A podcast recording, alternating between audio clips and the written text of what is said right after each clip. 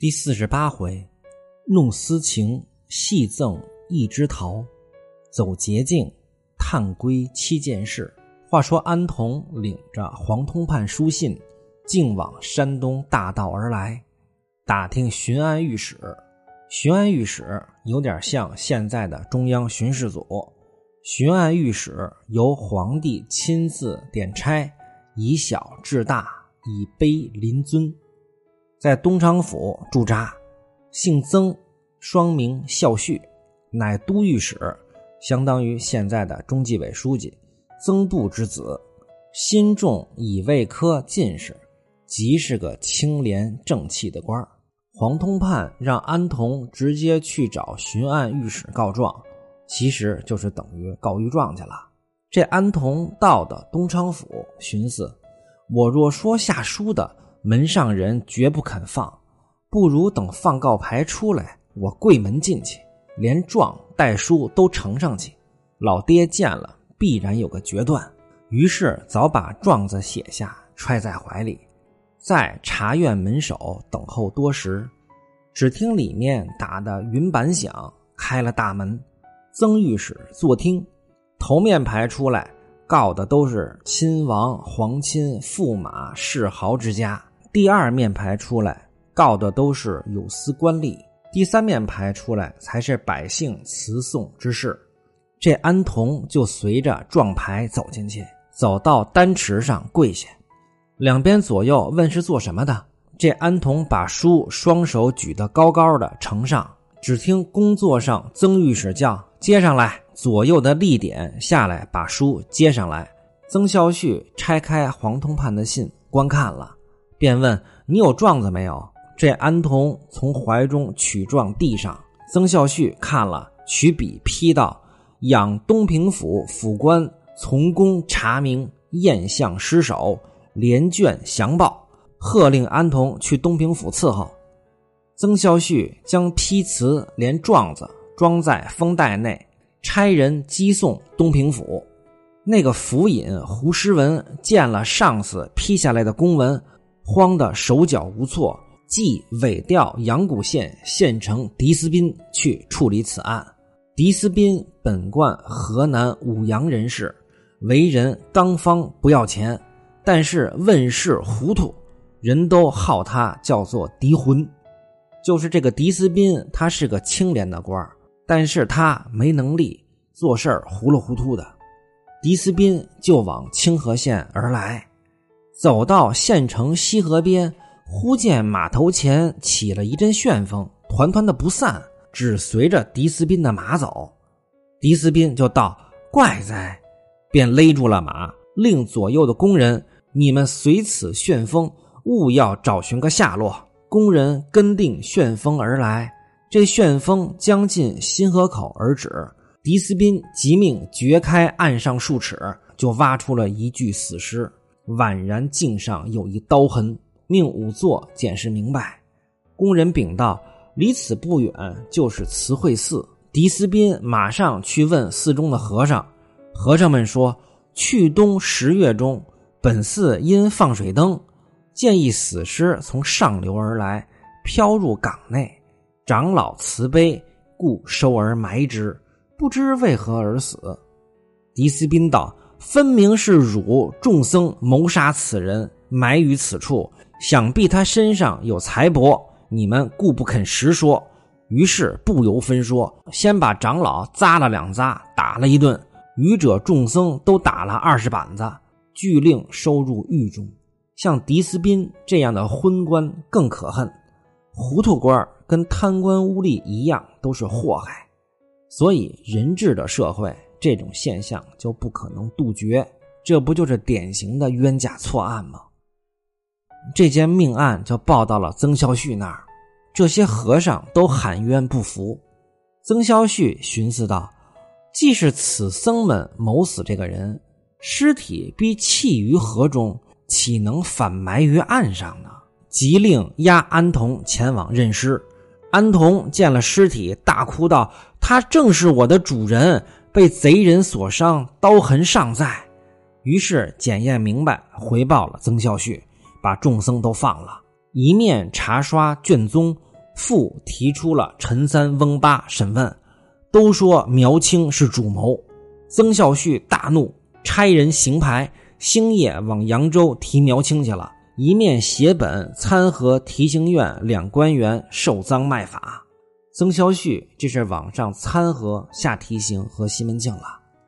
话分两头，却表王六自得了苗青那一百两银子、四套衣服，与他汉子韩道国高兴的一夜没得睡。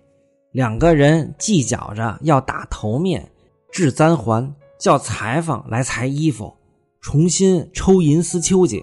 用十六两银子又买了个丫头，名唤春香，早晚叫韩道国收用。春香不提。韩道国家都使唤上两个丫鬟了，苗员外一条命换来了多少人的荣华富贵，王六从中就挣了一百两，一般人家一辈子也没见过这么多的银子。一日，西门庆到韩道国家，王六接进来，里面吃了茶，西门庆往后边净手去，看见隔壁有一个月台，问道：“这是谁家的？”王六道。是隔壁乐三家的月台，西门庆吩咐王六如何叫他遮住了你们这边的风水啊？你对他说赶紧拆了，他若不拆，我叫地方保甲吩咐他。乐三家有这个月台，王六家里就一览无余了。西门大官人哪有安全感呢？自己跟王六干点啥，隔壁没准都能看见，这哪行啊？所以西门庆让他们赶紧拆了。到了晚上，王六就跟韩道国商量：“邻居家咱们怎么好与他说的？”韩道国道：“咱不如瞒着老爹，买几根木直来，咱这边也搭起个月台，上面晒酱，下面布局做个马房，再做个东镜，也有好处啊。”王六道：“呸，贼没算计的！比起搭月台，不如买些砖瓦来盖上两间下子，却不好。”下子就是在房前安装的，用于遮阳挡雨的短棚子。韩道国道：“盖两间下子，不如盖一层两间小房啦。”于是使了三十两银子，又盖了两间平房起来。西门庆差戴安抬了许多的酒肉烧饼来，与他家靠上匠人。那条街上谁人不知啊？下提刑也得了几百两银子的赃款在家。把那十八岁的儿子夏承恩甘入武学义业，做了生员，就是托关系买了个前程。西门庆约会刘薛二内相、周守备、京都监张团练出人情与他挂轴文庆贺，俱不必细说。苗员外的那些钱都被这帮人给造了。西门庆这边因坟上新盖了山子卷棚房屋。自从升了官哥，并做了千户，还没往坟上祭祖，叫阴阳徐先生看了，重新立了一座坟门，砌的明堂神路，门首栽桃柳，周围种松柏，两边叠成坡峰。清明上坟要更换锦衣牌匾，宰猪羊，定桌面。三月初六清明，预先发简。请了许多人，搬运了东西、酒米、下饭、菜蔬，叫得乐工杂耍扮戏的。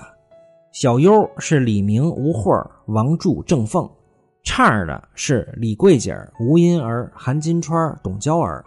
客官请了张团练、乔大户、吴大舅、吴二舅、花大舅、沈姨父、应伯爵、谢希大、副伙计韩道国、云里手、奔地转并女婿陈经济等约二十余人，堂客请了张团练娘子、张亲家母、乔大户娘子、朱台官娘子、上举人娘子、吴大镜子、二镜子、杨大姑、潘姥姥、花大镜子、吴大姨、孟大姨。孟大姨是孟玉楼的姐姐，吴顺臣媳妇儿郑三姐，崔本的媳妇儿段大姐儿。并家中的吴月娘、李娇儿、孟玉楼、潘金莲、李瓶儿、孙雪娥、西门大姐儿、春梅、迎春、玉箫、兰香、奶子如意抱着官哥，里外也有二十四五顶轿子。西门庆家现在可是清河县的名门望族了，这祭祖的阵势真的是浩浩荡荡。祭祖这些活动其实也是演给活人看的。先是吴月娘对西门庆说：“孩子尚不消，叫他往坟上去吧。一来还不曾过一周呢，二来刘婆子说这孩子心门还没长满，胆小。这一到坟上路远，只怕唬着他。依着我不叫他去了。”留下奶子和老冯在家和他作伴只叫他娘一个人去吧。西门庆不听，便道：“此来为何呀？他娘俩不到坟前与祖宗磕个头去啊？你信那婆子老淫妇胡说？可可就是孩子心门未长满吗？叫奶子用被子裹着，在轿子里按着孩子牢牢的，怕怎的？”那月娘便道：“你不听人说，随你。”从清早，堂客都从家里聚齐儿，起身都上了轿子，出的南门，到五里外祖坟上，远远望见青松郁郁，翠柏森森，新盖的坟门，两边坡峰上去，周围石墙，当中甬道，明堂、神台、香炉、烛台都是白玉石凿的，坟门上新安的牌匾，大书。锦衣武略将军西门氏先营，坟内正面土山环抱，林树交织。西门庆穿大红冠带，摆设猪羊祭品、桌席祭奠，官客祭毕，堂客猜祭，响器锣鼓等一起打起来。那官哥虎的在奶子怀里磕伏着，只倒着咽气儿，不敢动一动。月娘便道：“李大姐儿，你还不叫奶子抱着孩子往后边去？你看唬的他那腔儿我说且不叫这孩子来，嫩强的货，只管叫抱了他来。你看唬的那孩子那模样。”李瓶儿连忙下来吩咐戴安，且叫住锣鼓，别打了。连忙捂着孩子的耳朵抱到后边去了。须臾祭毕，徐先生念了祭文，烧了纸。西门庆邀请众客在前客位，月娘邀请堂客在后边卷棚内，由花园进去，两边松墙竹径，周围花草一望无际。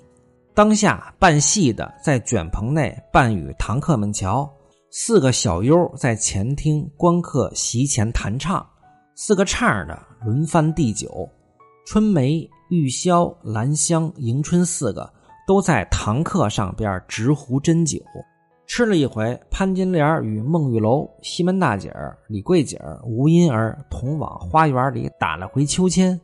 原来卷棚后边，西门庆收拾了一明两暗三间房，里面铺陈床帐，摆放桌椅、书笼、敏镜、妆台之类，预备堂客来上坟，在此梳妆歇息。糊的宛如雪洞般干净，悬挂着书画，琴棋潇洒。奶子如意看守关哥，关哥在洒金床炕上铺着小褥子睡，迎春也在旁边和他玩耍。只见潘金莲独自从花园走来，手中拈着一枝桃花，看见迎春便道：“你原来这一日没在上边伺候啊？”迎春道：“有春梅、兰香、玉箫在上边嘞。”俺娘叫我下边来看着歌，就拿了两碟下饭的点心给如意吃。奶子见潘金莲来了，就抱起关哥来。潘金莲便戏他说道：“小油嘴儿，头里见打起锣鼓来，唬得不作声了。原来你这等的小胆儿啊！”于是，一面解开藕丝罗袄，接过孩子抱在怀里，与他两个嘴对嘴的亲嘴儿。陈经济忽然掀帘子进来了，看见潘金莲逗孩子玩耍，也在那逗孩子。潘金莲道：“小道士，你也与姐夫亲个嘴儿。”陈静济不由分说，把孩子就搂过来，一连亲了好几个嘴儿。潘金莲骂道：“怪短命！谁家亲孩子，把人的计都抓乱了。”陈静济笑着戏道：“你还说早时我没亲错了。”潘金莲听了。将手中的扇子倒过柄来，向他身上打，骂道：“怪短命！谁和你那等挑嘴挑舌的？”如意见他两个跟那折腾，连忙把关哥接过来抱着。潘金莲与陈经济两个还在那儿戏谑做一处。